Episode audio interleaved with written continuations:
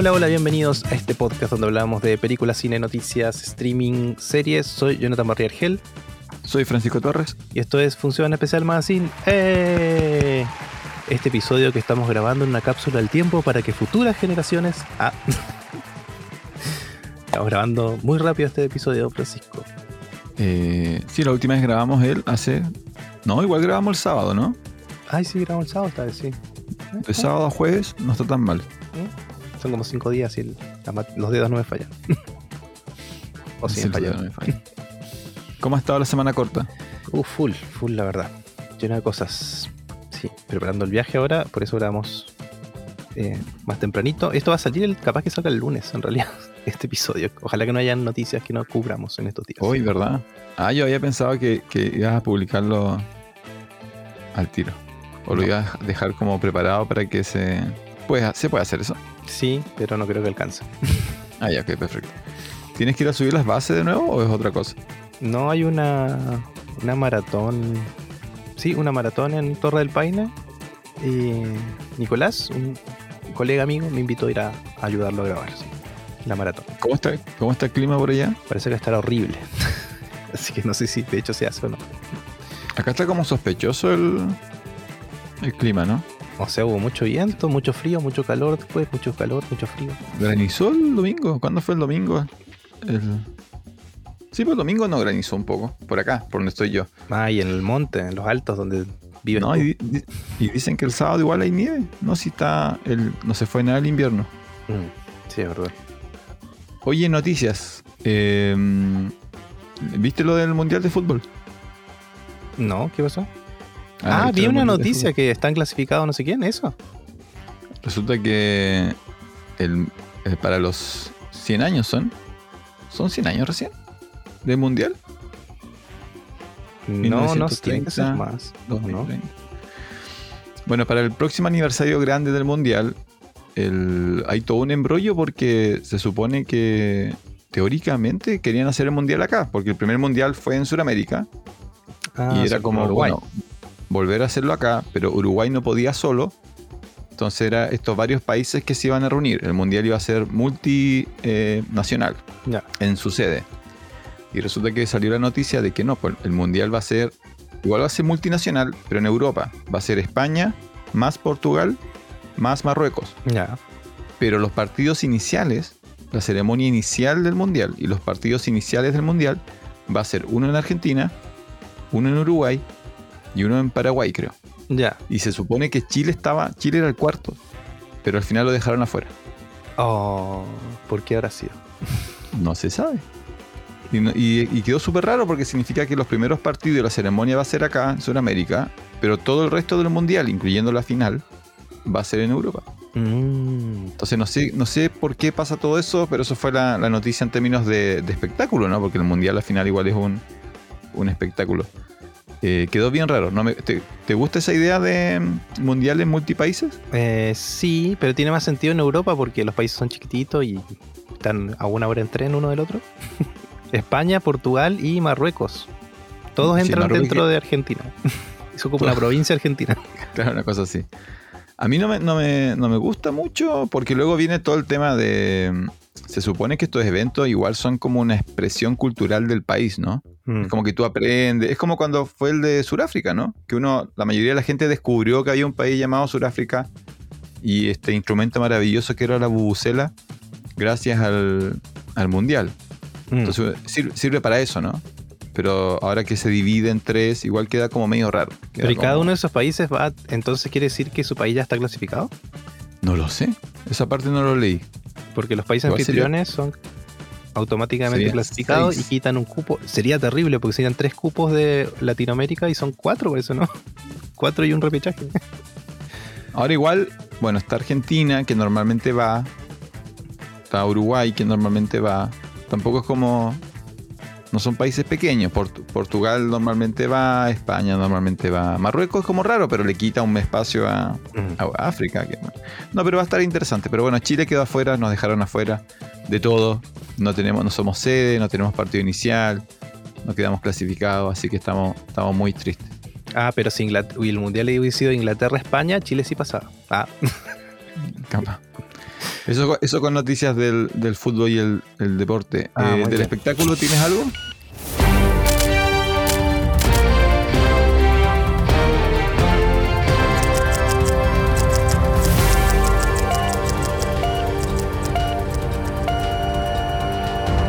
Sí, varias cosas. Primero, mm, podemos hablar del Exorcista, la película que habíamos visto el otro día, ¿cierto? O sea, vimos el tráiler la otra vez, lo comentamos.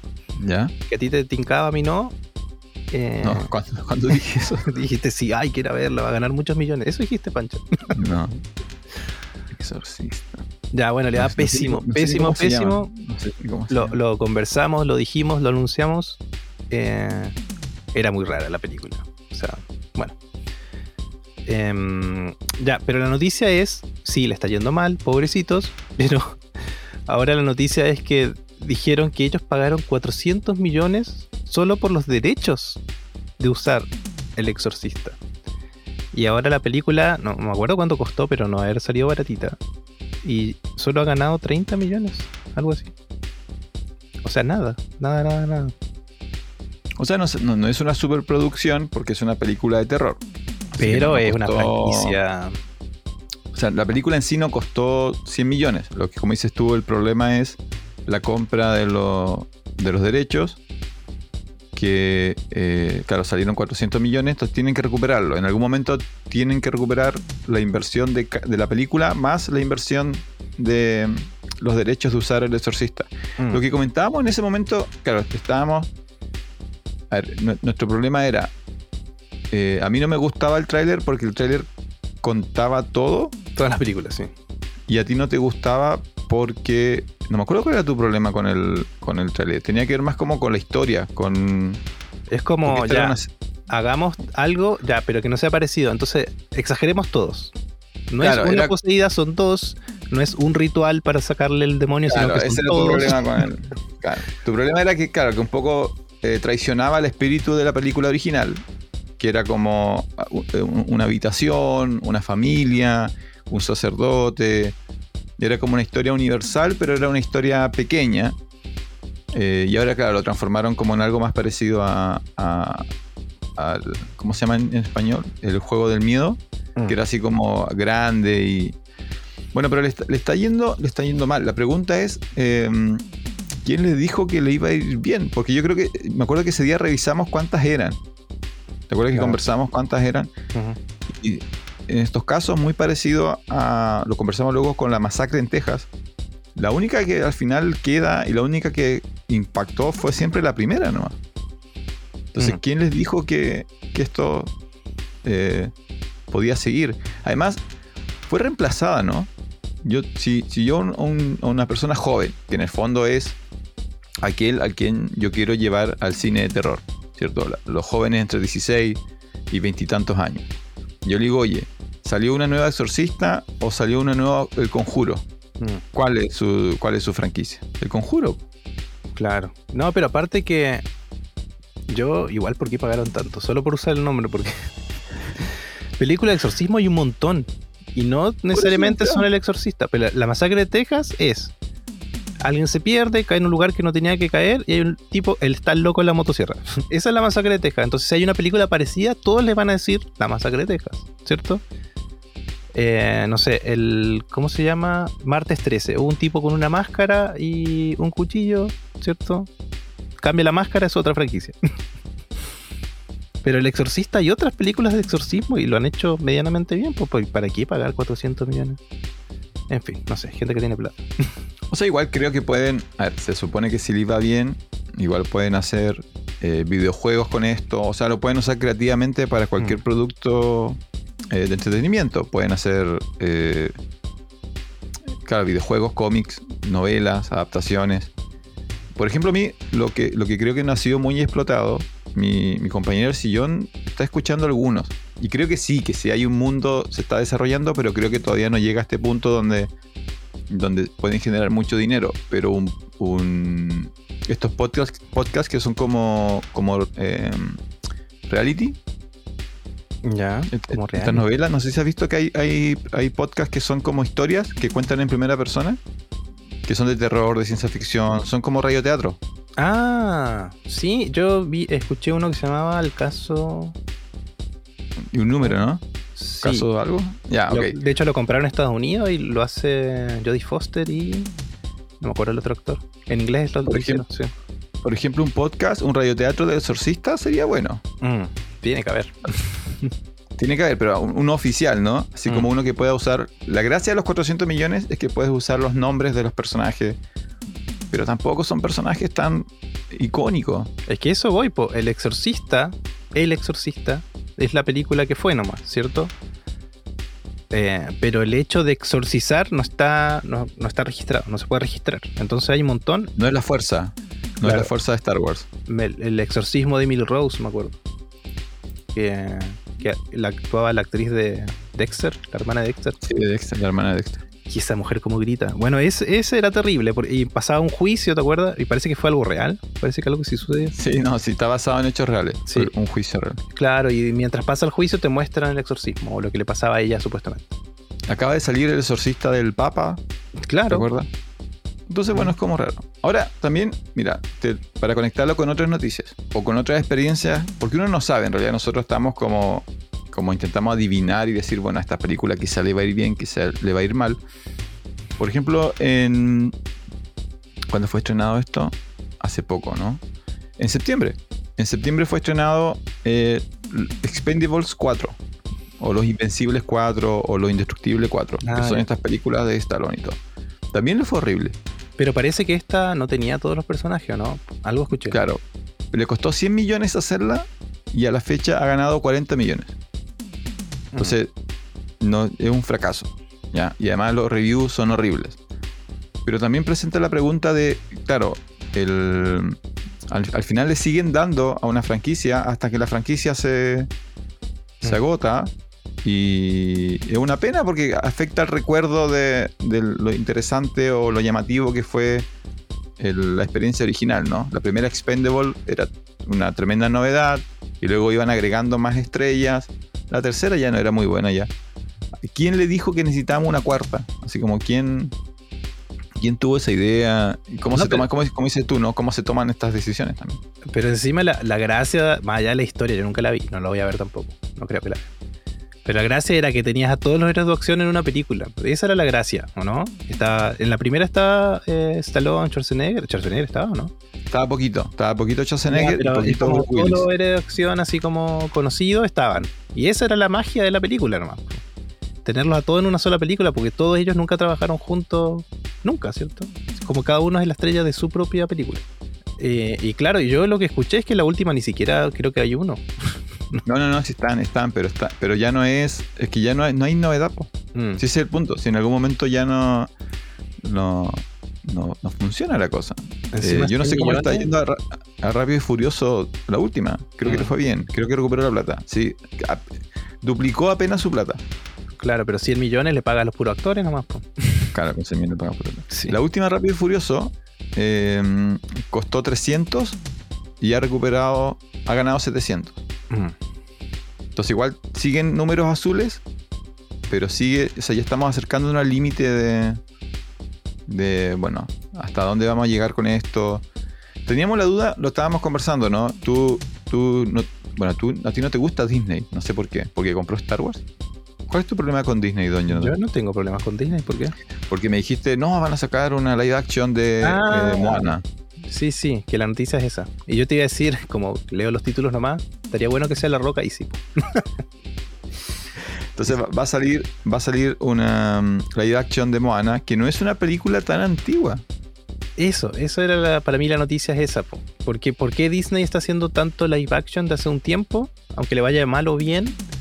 Y es porque renueva los derechos de lo que había hecho, ¿cierto? Eh, no sé, La Cenicienta, etcétera. Pinocho, por ejemplo. ¿Por qué hicieron Pinocho de vuelta en 3D raro? O sea, live action 3D. Y es porque renuevan los derechos no de la historia de Pinocho, sino de cómo se ve Pinocho y los personajes cómo se ven. Eso lo- por eso lo están haciendo, yo creo.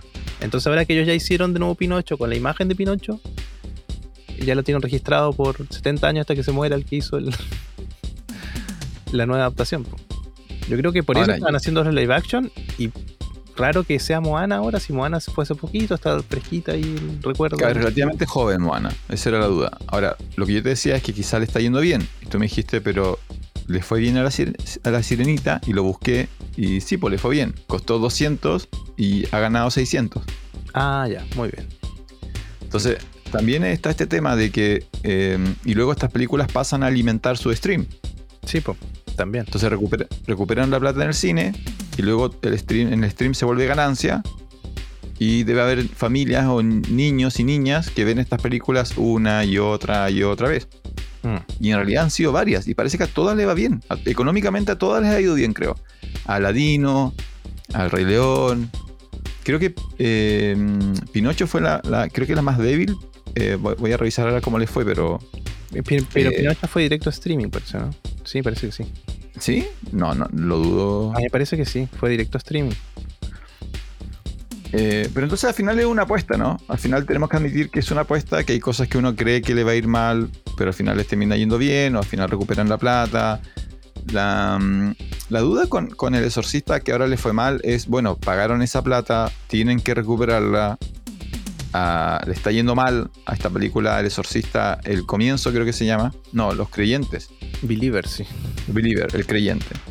Entonces, esta película del exorcista que está en el cine, que nadie pidió, que la generación original que vio el exorcista la vio en 1973. O sea, estamos hablando que alguien que tenía 20 años cuando fue a ver la original, eh, ¿cuánto tiene ahora? 50 más, tiene 70 años.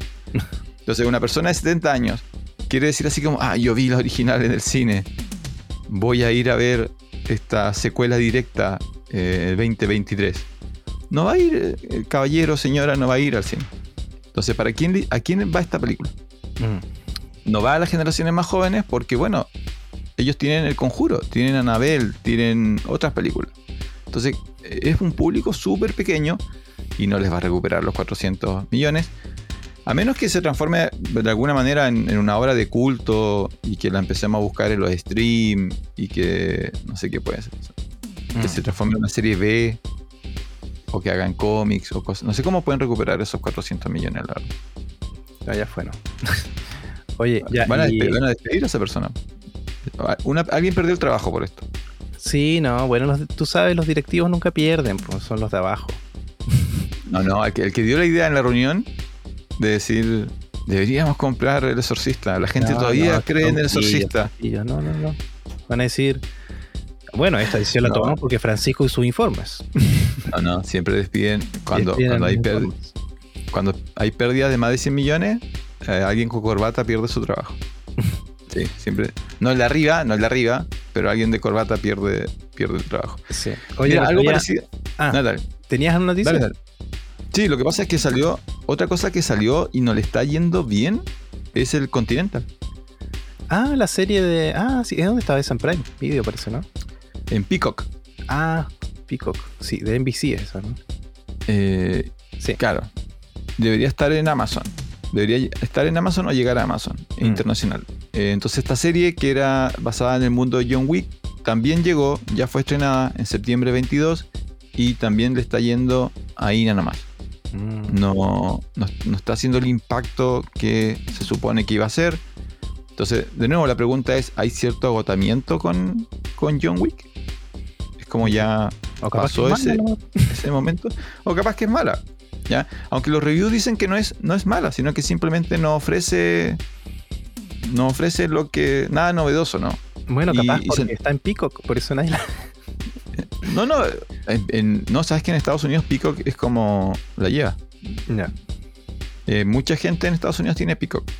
Eh, porque se- los últimos años ha estado comprando como marcas bien reconocidas. Entonces, muchos de los shows más importantes en Estados Unidos tienes que tener Peacock para, para verlo. Así que internacionalmente es- es desconocido, pero allá es bien, es bien conocido. Mm. Eh, así que también le está yendo como. Como el. Es como claro. Porque Ahora esto lo va a tener que no es mi editar. estilo, no es mi estilo, Que- perdón. que inmaduro, doña. Eh, y no sé si tú has porque, porque no- yo no he escuchado que gente hable del Continental. No he visto videos en, en TikTok, no he visto cort- opiniones en YouTube. Es como que llegó y ahí está. Y una pena porque está toda esta discusión. ¿Viste la entrevista a, a Keanu sobre la muerte de John Wick? Oh, no, no vi la entrevista, pero él quería que lo maten. Eso, ¿no? Él quería que, lo, él quería que, que definitivamente eh, muera. O sea, que no quede duda de que John Wick está muerto. Mm. Así como que muestren el cadáver y todo. Y no, pues los productores le, lo convencieron de que no, de que déjenlo un poquito abierta la puerta, porque en una de esas, ya, se viene John Wick eh, el regreso, pero ahora ya de nuevo, quizás el fallo del Continental también tiene que ver con eso, de que en su momento John Wick fue súper novedoso, súper atractivo eh, y renovó el cine de acción, pero bueno, ya pasaron años ya. Y estos son ciclos Mm. como que va, va cambiando el, el, el apetito del público también. Mm. Sí. Bueno, al final, que se confirma que no, no, nunca se sabe. Nunca se sabe cuál va a ser la próxima, la próxima gran serie.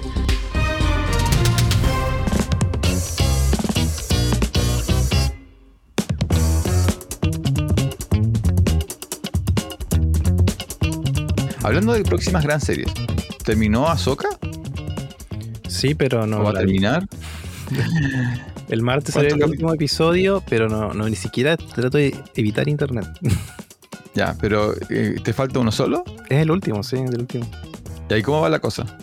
Va súper bien. O sea, cada episodio es increíble porque tiene todo lo hermoso de Star Wars. ropita, ropita, espadas, peleas con sables láser. Eh, y bueno, y eso de que, tiene, sobre todo esta, que es, claro, los malos son malos, pero no son caricaturescos, digamos, no son malos malos. y los buenos son buenos, pero no tan buenos. O sea, no es tanto como que, no sé, los sí o sí van a matar a todos y los, los Jedi van a salvar a todos. Eso me gustó, está súper bien. Eh, y nada, no he metido internet nada porque igual dicen que hay tal vez una imagen donde se, su- esto se va a cruzar con Mandalorian en algún momento. Así que en eso estoy. Por eso no, Ya, pero eso era como. Era predecible, ¿no? Sí, de alguna sí. manera. ya no quiero verlo antes de ver el episodio final.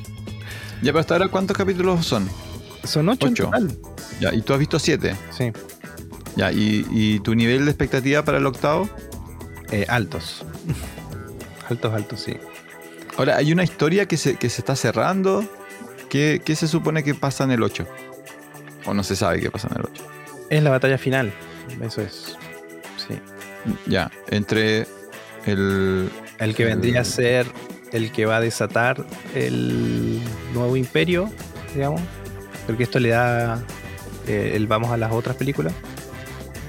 Eh, claro, porque el- el- lo que pasa en Ahsoka es, está la nueva república. O sea, derrotaron al imperio.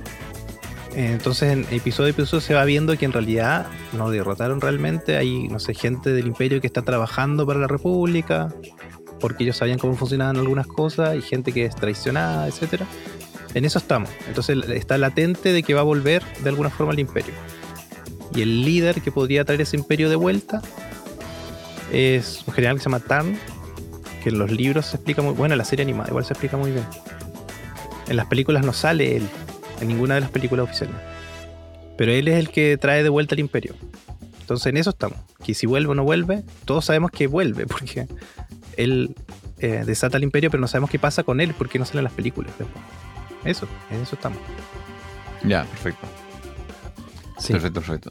Eh, para. mm, ¿Esto da para. ¿Ya se sabe si hay tem- nuevas temporadas? Sí, sí, están esperando a los guionistas, no me parece. Ya. Y ahora al, al punto del capítulo 7, eh, mejor serie de live action de Star Wars. Es, ¿A tu opinión? sí, es la que más me gusta, sí. Ahora, eh, Andor igual está buena. Ya. Y Pero Mandalorian. como lo conversábamos, es otro género, ¿no? Andor es otro Claro, género. Andor es como más adulto, sí. Sí, sí. Y más suspenso, vemos- conspiración. sí, vemos mercenarios, mercenarios. Esto es, esto es espada. Ahsoka es espada y. Ya, más el espíritu original de, de la serie. Eh, oye, yo estuve viendo, bueno, eh, así como cortito, eh, vi Megan. Megan se llama. la Ah, no lo habías visto.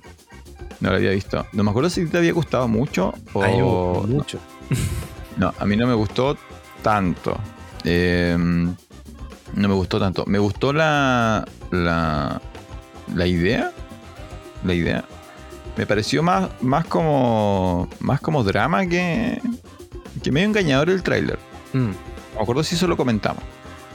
El tráiler de Megan, que era esta película sobre la, la robotina, eh, el tráiler te da a entender que es como una robotina asesina, que es como una película de terror, y en realidad es como un drama, y solamente en el último acto se vuelve como particularmente agresivo. Eh, igual hay que, hay, hay que dar hartos saltos de fe. Es Ah, como- como, como todo, así como los habitantes del mundo de Megan son como los personajes más estúpidos de. Así como. Es como. Toman todas las malas decisiones posibles, una cosa impresionante. Ah, Pero se entiende, se entiende. Para que la película funcione tiene que pasar eso, pero es como. En un momento es como demasiado. Porque te acuerdas que justo habíamos. eh, la semana que vi Megan era cuando te. Ah, no, viste Talk to Me. no. Yo decía que Talk to Me era una de las cosas inteligentes que tenía esa película, era que hacía creíble que los personajes tomaran malas decisiones porque eran adolescentes. Entonces, el, el- el banner de los, de los adolescentes es tomo malas decisiones. Entonces era como, se entendía, se entendía que actuaban de manera estúpida porque, bueno, esa es la edad, la edad para hacer estupidez. Y justo después vi Megan, y en Megan hay adultos tomando muy malas decisiones, y es como, ok, me cuesta creer un poco esto.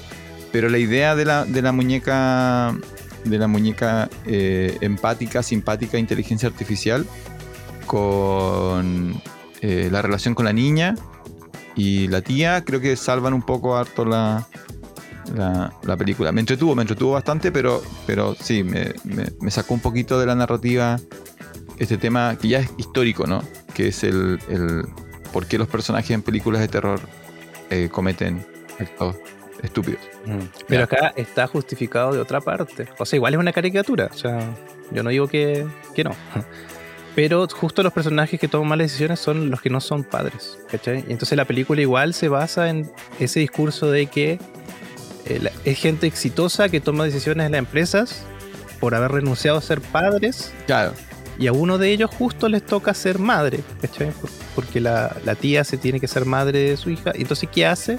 No solo le pasa un celular para que no hinche más, sino que le pasa un robot, ¿cachai? Eh, y el fondo del mensaje es ese, es como hay muchos papás que en vez de estar o darle un tiempo a su hijo, o yo no digo que esté todo el rato, porque obvio no se puede, porque trabajo, pero les pasan el celular, ¿cachai? No, no, sí, pero, pero hay un momento en el que parece casi un chiste de los Simpsons, que es como eh, el perro y la vecina fueron eh, así como se cayó de la escalera y se decapitó accidentalmente. Ah, Ah, sí, no, sí, sí. Tuvo, que, tuvo que haber sido un accidente, ok, avancemos con la vida. Esa parte como que me saca un poco del... del o que pudo, pudo haber sido explicado mejor, pero... No, pero en general la película entretenida... eh, y me imagino que esta va a ser... Va a liderar una línea también de de, de un género que ya lo, lo- lo adelantó Black Mirror, ¿no? Megan es como un capítulo de Black Mirror más largo en realidad. Eh, sobre se viene esta tecnología. Y como dices tú, se viene el celular, mejores celulares, celulares más inteligentes. ¿Y qué hacemos con los niños? Y plantea bien bastantes discusiones buenas. Así que vale la pena ver Megan, pero pensé que era pensé que era más Chucky. Me faltó un poco más de. Ah, no, de sí, Chucky. no, tanto de hecho, me dio ganas de ver Chucky. Yo creo que voy a, voy a volver a ver la Chucky original. La serie, tienes no- que ver la serie. La serie de Chucky. Ah, no, no he visto la serie. Yo creo que. ¿Tú la has visto? Vi algunos episodios, no la vi completa. Mi ¿Sí? señora y mi hija la vieron completa. ¿La vieron Eh, completa? Yo lo Entonces- que vi es muy entretenida, sí. Ya. Ya. Le vamos a dar una oportunidad entonces a, a- a Chucky. Eh, ¿Qué has visto de, de novedoso? Sí, vi, fui al cine en Francisco al fin, Mentira. ¿Qué fuiste a ver al cine? con mi hija, la del medio, y fuimos a ver The Creator. O, ¿cómo se llama? La Resistencia. No, Resistencia en español. Nada que ver. Ya. Sí, no, no. Sí, y Es un hablando. ingeniero, ¿no? ¿Ah? ¿Qué es él? ¿Por qué se llama The Creator? The Creator porque eh, en un futuro eh, no tan lejano, eh, la inteligencia artificial eh, tomó control de varias cosas y hay personas que son inteligencia artificial, o sea, son replicantes o no sé cómo, no son, son robots, pero que tienen inteligencia artificial y está, son personas finalmente, prácticamente. Entonces, dentro de ellos eh, hay una deidad que se llama Minamata, creo que se llama. Marimata, Minamata, no me acuerdo. Pero es para ellos el dios, porque es el creador, es el que empezó a crear estos. eh, que en el fondo es una persona, ¿cachai? Un ingeniero. Ya, perfecto. Ya, y antes de, de hablar de la película, yo quería engancharlo con las noticias porque esta película costó muy poquito hacerla.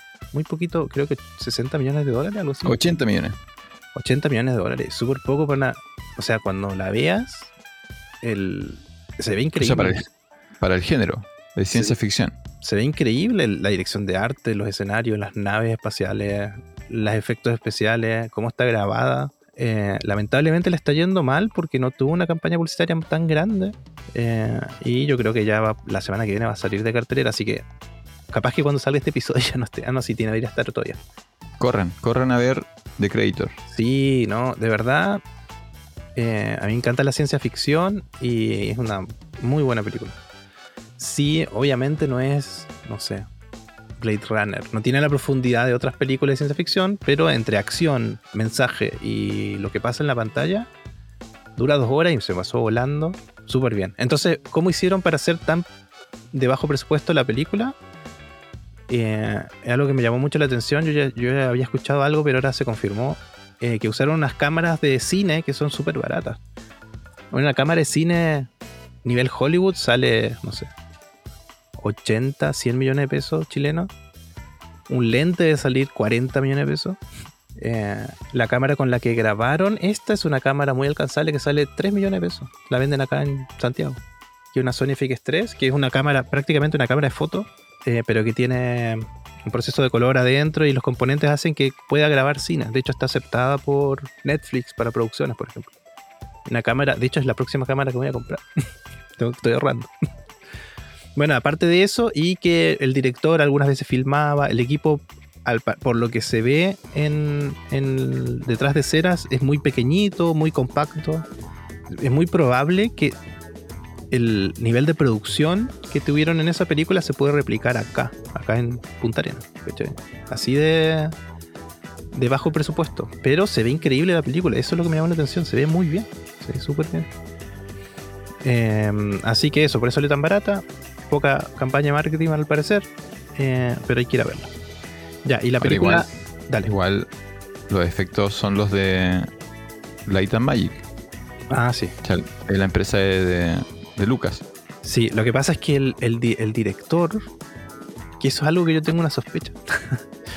el director de esta película fue el director de Rogue One, que dentro de las últimas películas de Star Wars es la mejorcita. ¿Tú crees que le hicieron una rebaja?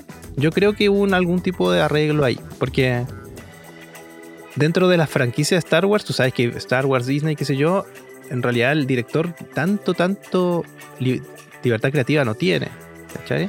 Pero si tú ves esa película y esta, eh, se nota que es el mismo director. La forma en la que aborda la guerra, las escenas de guerra, de acción. Em, eso.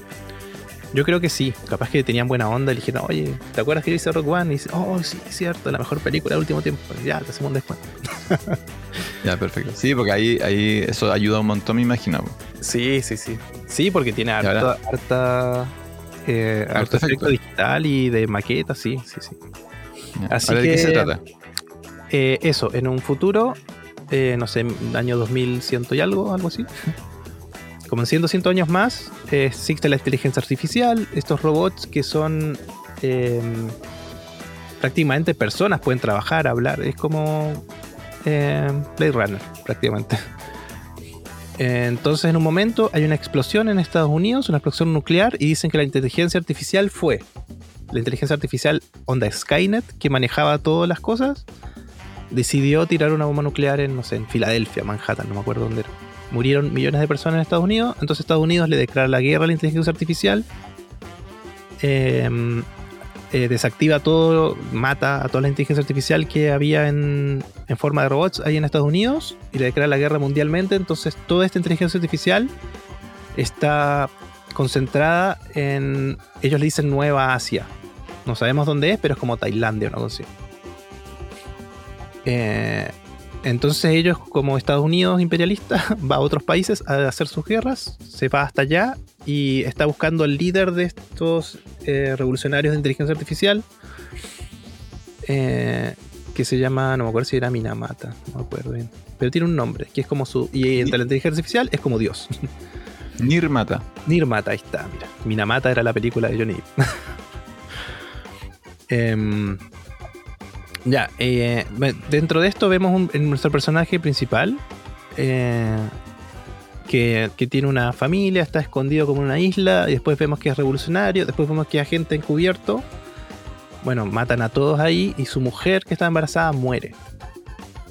Em, la corte pasan tres años y lo, van a buscar del ejército porque él era un agente infiltrado y lo necesitan ayuda para ir a buscar a esta persona que es como el líder de los revolucionarios y le muestran una imagen donde su esposa está viva.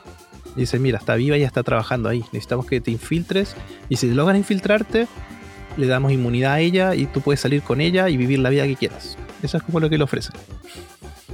Eh, y ellos están desarrollando un arma. A ver, eso parte era importante. Estados Unidos tiene un arma gigante que es un, prácticamente una nave espacial que puede atacar globalmente. Se puede mover a cualquier parte del mundo y es inaccesible, así como es la arma, última arma que existe para destruir cualquier cosa. Y esta inteligencia artificial lo que está haciendo es desarrollar otra arma que es la única que podría destruir a esta al arma de los Estados Unidos. Y resulta que esta arma es una niña de inteligencia artificial. Y esa es la película.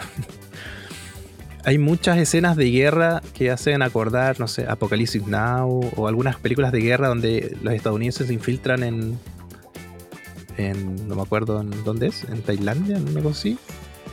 ¿Dónde es la guerra de Vietnam? En Vietnam. Qué idiota. Muy bien, vamos bien, vamos bien. Em, estas escenas donde aparecen, no sé, los soldados y le apuntan con armas a niños, los niños lloran, eh, matan a sus padres, los niños salen llorando. Todas esas escenas las vemos en esta película. Lo que hace que sea terrible, porque hace mucho tiempo que yo no veía algo así. Salvo en esa película. Pero con, con robotitos. Claro.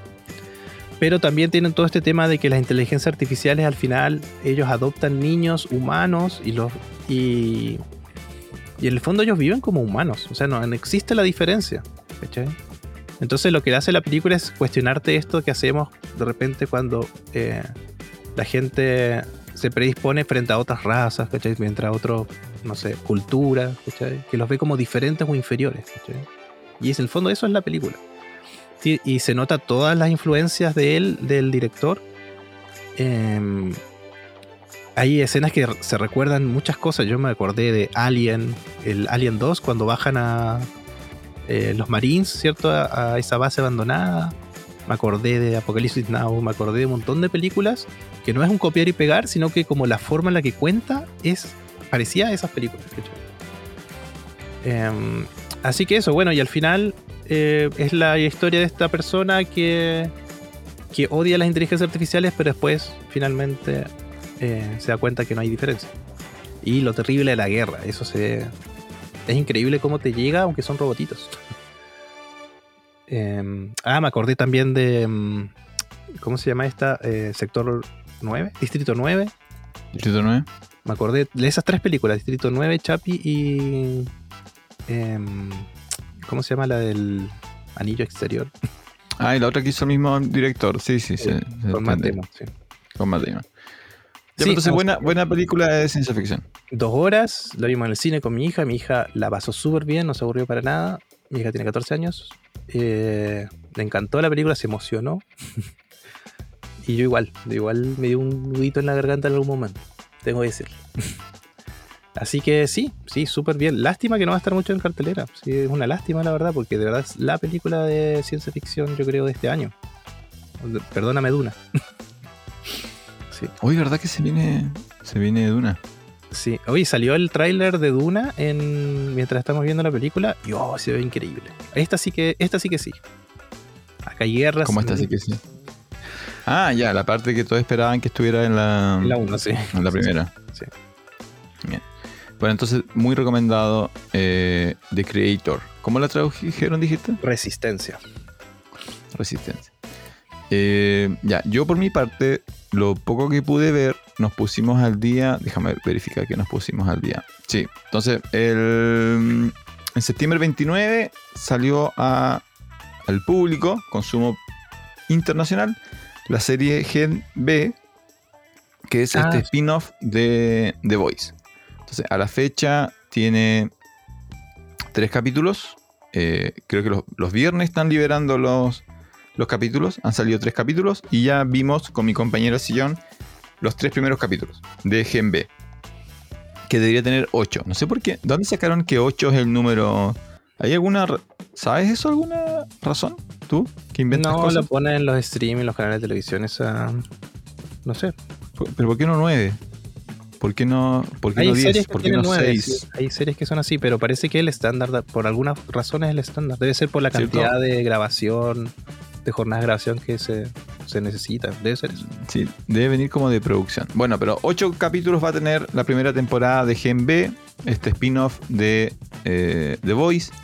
La gracia del spin-off es que sucede teóricamente paralela a la nueva temporada de Voice, la cual no ha sido todavía eh, lanzada. ¿Ya?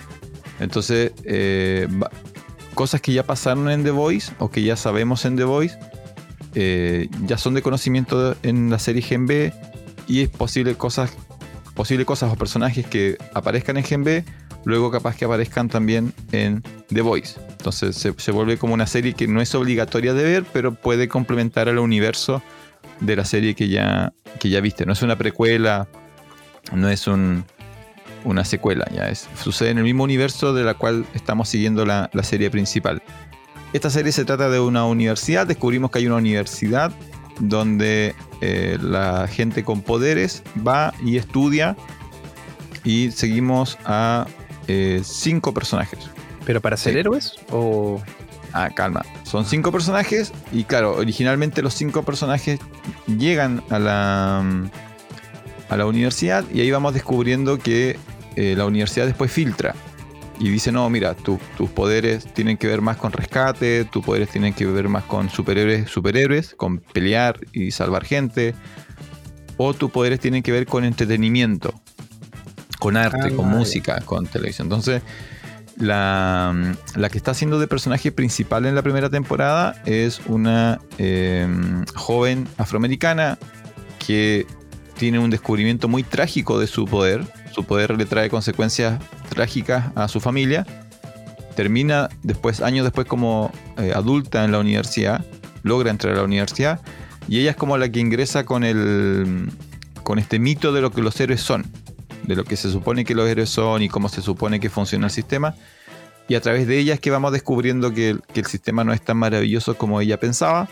Y ella se hace amiga de cuatro otros personajes que cada uno tiene su trauma, cada uno tiene sus problemas, cada uno tiene su, su misterio. Además de todo lo que rodea la infraestructura de la, de la universidad. Entonces hay, hay, hay un poco de humor, hay un poco de acción, hay eh, drama. Algunos personajes tienen dramas personales bien duros. Y luego hay un misterio sobre... eh, en el momento, una pregunta que se lanza es, bueno, ¿qué se hace con los que son peligrosos? O sea, si es que algún chico tiene un poder peligroso o fuera de control, ¿qué les pasa? Bueno, vamos a descubrir también, o estamos en proceso de descubrir, qué pasa con ellos, qué pasa con lo- los superhéroes eh, inestables cuando son jóvenes. Entonces, tiene Ah, todo pero este tema de...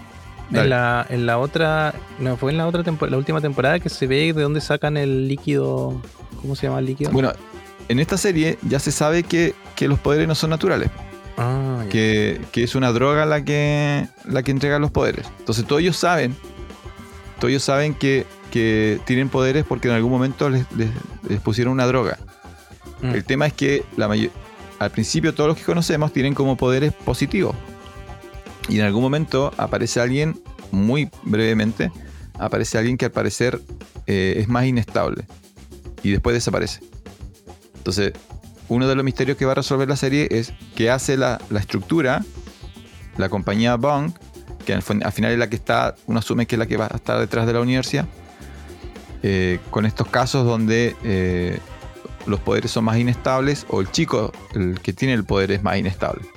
Entonces, la serie avanza de esa manera, resolviendo los problemas personales de los protagonistas y resolviendo este misterio que es cómo funciona realmente esta estructura, que desde afuera eh, juega con esta idea de que todos quieren ser superhéroes y ser superhéroe es lo mejor y todas las familias quieren que su hijo sea famoso. Mm. y la contraparte son estos niños que, o estos jóvenes que viven la presión de y poco a poco sabemos que no es esta, esta sonrisa eh, ocultan cosas mucho más oscuras que es algo que ya sabíamos de la serie original que esta liga de la justicia que había estos vengadores que habían que eran estos siete seres perfectos al final eran todo lo contrario. Eran todo menos perfectos entonces la serie sigue esa línea sigue ese humor Eh, claro si ya viste las temporadas de Boys esta serie no te sorprende tanto porque ya, bueno, sabes qué esperar. Aún así hay dos o tres momentos que, por lo menos a mi compañera Sillón, la dejaron así como con la boca abierta. Eh, tiene menos, menos presupuesto que la serie original. Entonces hay mucha más conversación y mucho menos volar, mucho menos efectos especiales, pero saben usar bastante bien los efectos especiales. O sea, cuando los usan, los usan bien, los usan Mm. de manera precisa y tienen el efecto deseado pero se nota que tiene un poquito menos de, de plata que la, la serie original. Sirve mucho para, sí, para calentar los motores y esperar la llegada de la nueva temporada de The Voice. Mm. Ahora que me la Así que- contaste, la vez pasada te dije Charles Javier y Hombres X. Pero ahora Ay, sí. más a My Hero Academy. No, no, tiene. tiene claro, es, es como la perversión de Hero Academy. Tiene personajes que son sacados de. Claramente la influencia original es eh, los hombres X. Lo que pasa, lo que pasa es que el cómic. El cómic original. eh, el- el- la forma en la que la historia original está contada es que el protagonista eh, le van presentando o se va enfrentando a los distintos grupos de héroes, desde los más pequeños a los más poderosos. Entonces, como en la mitad de la serie, se cruza con los que serían los, los X-Men. Pero la serie original ya no va a hacer eso, entonces me da la impresión que esas ideas las traspasaron acá al, a Gen B. Entonces sí, Gen B tiene mucho, mucho de, de los hombres X, de jóvenes titanes, de, como dices tú, Hero Aca- Academy, mucho de qué pasa realmente en una universidad de jóvenes adolescentes que en el fondo tienen todos los vicios de los adolescentes, así como quieren ser libres, quieren divertirse, quieren drogarse, quieren beber alcohol, quieren tener sexo, pero además en este caso todos tienen eh, poderes. Eh, así que, claro, eh, resuelve muchas de esas dudas. Es como bien interesante ver cómo ese, ese aspecto y qué pasa con los profesores, qué pasa con... Al director no lo hicieron, el director tiene un discurso muy parecido al de Charles Javier, pero claro, quizá era muy obvio si lo hubieran hecho... eh, En si silla lo hubieran puesto en silla de ruedas. Claro, no lo ponen en silla de ruedas, pero claro, es como ese... Es como ese personaje que es como el discurso todo positivo y, y claro, es un Charles Javier. Así que, no, va- vale la pena. Para los que les gustaron la serie original, vean Gen B. Para los que no han visto The Voice, eh, la verdad no sé cómo, cómo podrían procesar Gen B. Igual la pueden ver, pero se van a sentir algo perdidos, yo creo. Ah, ya. Justo el otro Sí, día, como con mi hija estamos viendo My Hero Academy, vamos por el 100 episodio 120, creo, algo así. Y me dijo, papá, ¿te imaginas que de verdad los- la gente tuviese superpoderes? ¿Qué haría? ¿Serían villanos? ¿Serían...? Digo, Florencia, hay una serie sobre eso, pero tú no la puedes ver todavía. ¿Por qué no? Eso Porque tiene censura. 14 añitos, pobrecito. No, pero ya. Que conozca nomás, que sepa cómo es la vida. Eh, claro. Eh, ahora, The Voice es como el- otro extremo de, de todo el mundo es como corrupto. Eh, claro, es como la. No hay una serie que sea como intermedia realmente. Bueno, está bien. ¿En qué, en qué vas en Hero Academy? Eh, ¿Qué fue- qué fue el último hay una. Hay un, una secta. Es como una secta o algo así. Un culto. ¿Cómo se llama? Un- sí, un culto que tienen como una ciudad llena de villanos con Sí, poderes. sí, un culto. Y se, enfren- Ah, ya, sí. se enfrentan al, al que tiene las manitos. No me acuerdo cómo se llama. No, no son villanos. Son, es, un- es el culto de liberación de la gente con poderes. Ya, y se, se enfrentan a la liga de los A los malvados. villanos. Claro, y ganan ellos. Y él queda como. Ya, perfecto. Ah, te queda parado. Ahí está, ahí estamos. Sí, justo pasó eso. Él está como líder. Ya, Em, Ah, vi otra película. dale. No sé si te, queda tiempo, ¿no? Sí, sí. Sí, dale. Ah, ¿dónde la dejé? No me acuerdo el nombre porque es súper largo. No te impactó entonces mucho. No, sí, es una película de humor negro. Ahí está. Y ahora revisando me di cuenta de que el director es el director de Toxic Avenger. ¿Viste Dirigida el por... trailer del, del Sí, del Vengador Tóxico, sí, sí, sí. Se ve Sí. divertida, sí. Sí, hay que ver qué, qué sale de, de eso. Sí. Eh, la película es del 2017, se llama I Don't Feel at Home in This World Anymore. Ah, Y ya. Sí, yo pensé que ya había visto. Es como tu estilo. No, no, sabes que siempre la pasaba y nunca la. Así que el otro día la vimos. Eh, y sí, me gustó mucho. Es como la película así, del humor que me gusta a mí. Em, del 2017, Malcolm Blair, el director, y eh, Melanie Linsky como actriz principal, y Elijah Wood. El personaje de. Elijah Wood es muy bueno. sí. Eh, así que eso, ¿de qué se trata? Bueno, una mujer eh, como de 30 años, ¿será? Eh, vive sola y, y es de esas personas que le ven un montón de cosas que le dan rabia y todos se, se abusan. Y me, me sentí identificado, Francisco.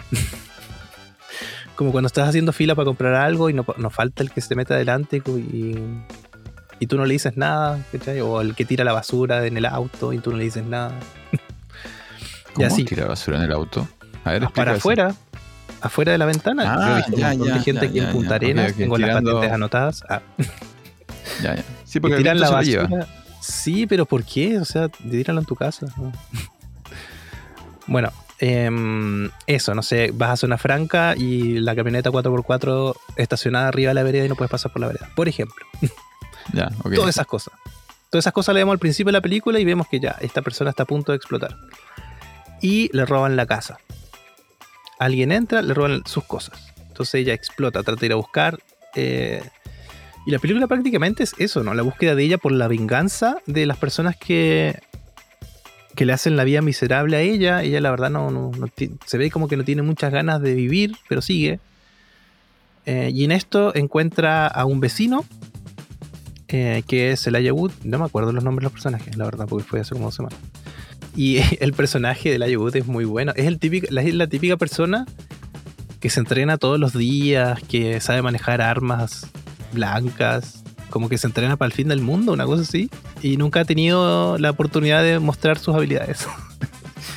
así que este personaje em, acompaña a nuestra heroína a buscar sus cosas, saben dónde está, eh, los amenazan y era un computador y no me acuerdo qué otra cosa más, una eh, platería, parece. Eh, los sí, cuchillos y tenedores de plata de su abuelo, no sé si. Bueno, resulta que el ladrón, el que entró a su casa, igual dan con él. Eh, ella va a la policía, la policía no la pesca, eh, le dice cómo tú vas a empezar a investigar, te vas a meter en problemas. Y ahí la película escala así como... Se salta como cuatro escalones y hay un montón de violencia, sangre al final se mete con la gente equivocada ella en su, en su rabia, en sus ganas de arreglar las cosas, de, de equilibrar la balanza. Y esa es la película. Ese es el, camino de esta heroína. Y, mm, y todo lo que pasa en el medio a mí es súper interesante. Que ese tipo de humor negro, de, de constantemente ponerle en situaciones incómodas, eh, donde tú dices, ya, acaba de explotar y va a dejarla grande. Me, me gustó mucho, me parece muy entretenida la película. No me acuerdo cuánto dura, pero debe durar una hora cuarenta, una hora y media. Te digo el ¿Algo tiro, así? te digo el tiro. Eh, Una hora y media. Mm. Una a hora y mí me pareció súper redondita. Es el humor que me gusta a mí. Capaz que si te gustó Up, Don't Look Up. Yo creo que Ah, te Up, Up, la de los globitos. no. La de- Yo creo que sí. Y aparte, no sé, me gusta mucho el Wood haciendo esos personajes. Acordémonos que era, él era Frodo. Sí. Al final Frodo, Frodo es un, un- es la excepción en la regla de, de la carrera de, de él. O sea, yo creo que él hizo, ganó tanta plata con el Señor del Anillo que después dijo, ya, puedo hacer los papeles que quiera. Es como el de Harry Potter, po. El, ¿Cómo se llama? El- Exacto, exacto. Sí, él hizo Harry Potter, millones de dólares, uno- el millonario más grande de Inglaterra, parece que es él, el joven millonario más grande de Inglaterra. Y después, claro, hagamos la película donde él era la balsa, ¿no? ¿Cómo se llama? Sí, Una película el, donde- el hombre eh, navaja suiza. Sí. Así como que se meten en todos esos proyectos, así, es muy bien. Y Sí, porque, porque para, para el, O sea, el Wood claramente es una persona simpática y amable. Tiene como espíritu de hobbit, pero luego ha hecho puras películas donde o se ríe de él mismo o se ríe de, como dices tú, de los estereotipos, como que hace cosas raras. De hecho, él está en el remake del Vengador Tóxico, ¿no? Eso te iba a decir. El director es el director, yo no sabía, del Vengador Tóxico. Y claro, él aparece en la película, el Ayagut. ¿Será el un papel que, él? que más pareció a Gollum que a, que a, Frodo. Entonces, claro, es como claramente él, él se está divirtiendo se está divirtiendo con su, con su carrera. Y como dices tú, eh, Harry Potter, eh, que no se llama así, obviamente. Se me olvida el nombre. Radcliffe. Radcliffe, algo así. Claro, está haciendo lo mismo. Y es como. Es, muy interesante porque es, es, eh, es alguien que, claro, lo hace porque quiere. Ya no se trata de las boletas, él ya tiene. Él, el futuro de su familia ya está listo. Y él está eligiendo los papeles para divertirse, para pasarlo bien. ¿Te acuerdas que el Aya Wood es el mismo de la película de los niños zombies. Ah, sí, sí, sí. Entonces igual hizo él no necesitaba hacer eso, necesitaba hacer una película donde, donde mata niños como, como profesor. Y él eh, aparece en Sin City, ¿o no? ¿Es él o es él? Aparece como Sin City, como el asesino. Sí. Entonces, no, es, muy interesante su carrera. Si, si, uno ve lo que, lo que ha hecho Elijah Good, normalmente se topa con más buenas películas que, qué malas películas. Así que recomendado Hay una película que era, a ver, voy a ver si era él porque yo me confundo los nombres y las caras, tú sabes. Pero era de un chico que coleccionaba cosas. ¿Era él o no? Esa película siempre la quise ver en un Ahí, no, ahí ya me, me perdiste un poco. Eh, no la encuentro, no la encuentro, no la encuentro. No, ahí me acordaré algún día. Pero es como un personaje con lentes que va a la búsqueda de su historia o algo así y como que colecciona cosas. Siempre tiene lentes el Ayagut. No sé si de verdad usa, usa lentes. Bueno, ya pero ya estamos llegando al, tiempo límite. Entonces, ¿qué hicimos esta semana? Ya me, perdí. Me olvidé.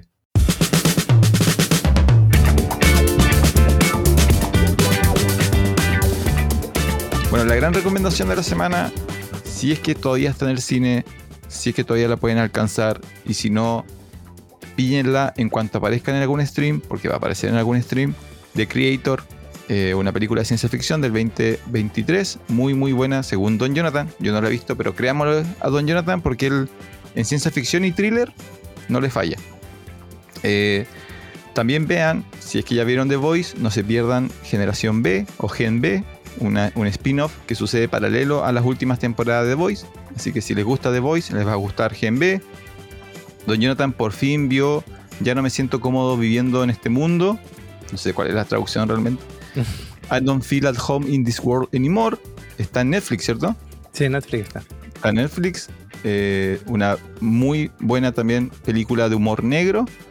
Manténganse alejados, aunque si les gusta de corazón, vayan. Nosotros no les negamos que vayan a ver El Exorcista, El Believer, pero todo indica que es más como un... Le fallaron en vez del éxito. Si tienen 400 millones de dólares, no compren los derechos del exorcista. Así que el exorcista manténganse, manténganse alejados. Así que esta semana fue más bien que mal. Eh, no sabemos cuándo va a salir este capítulo. No sabemos si, si hay más novedades. Si nos perdemos, les pedimos disculpas. Pero Don Jonathan tiene que ir a grabar una maratón bajo la nieve de Última Esperanza. sí. Así que eso, recuerden seguirnos en Instagram, Facebook y X eh, y en todas las plataformas, casi todas, bueno, sí son todas, las plataformas de podcast como Apple Podcast y pasen a dejarnos estrellitas. Yo me auto dejé estrellitas el otro día para ver si funcionaba, Francisco, y funciona. Perfecto. ¿Cuántas estrellitas llevamos? Me puse dos. Ah, no, no, no. No, no sé, no, dice todavía. yo creo que tienen que haber más gente. Un mínimo. En realidad no me fijé en otros podcasts y aparecen las estrellas. Voy a tener que fijarme eso primero. Así que eso. Em, nada, soy Jonathan Barrier Soy Francisco Torres. Esto fue Función Especial Magazine. Eh, eh, eh, eh, eh. Así que nos vamos al mundial. Ah, es verdad. Nos vamos al mundial.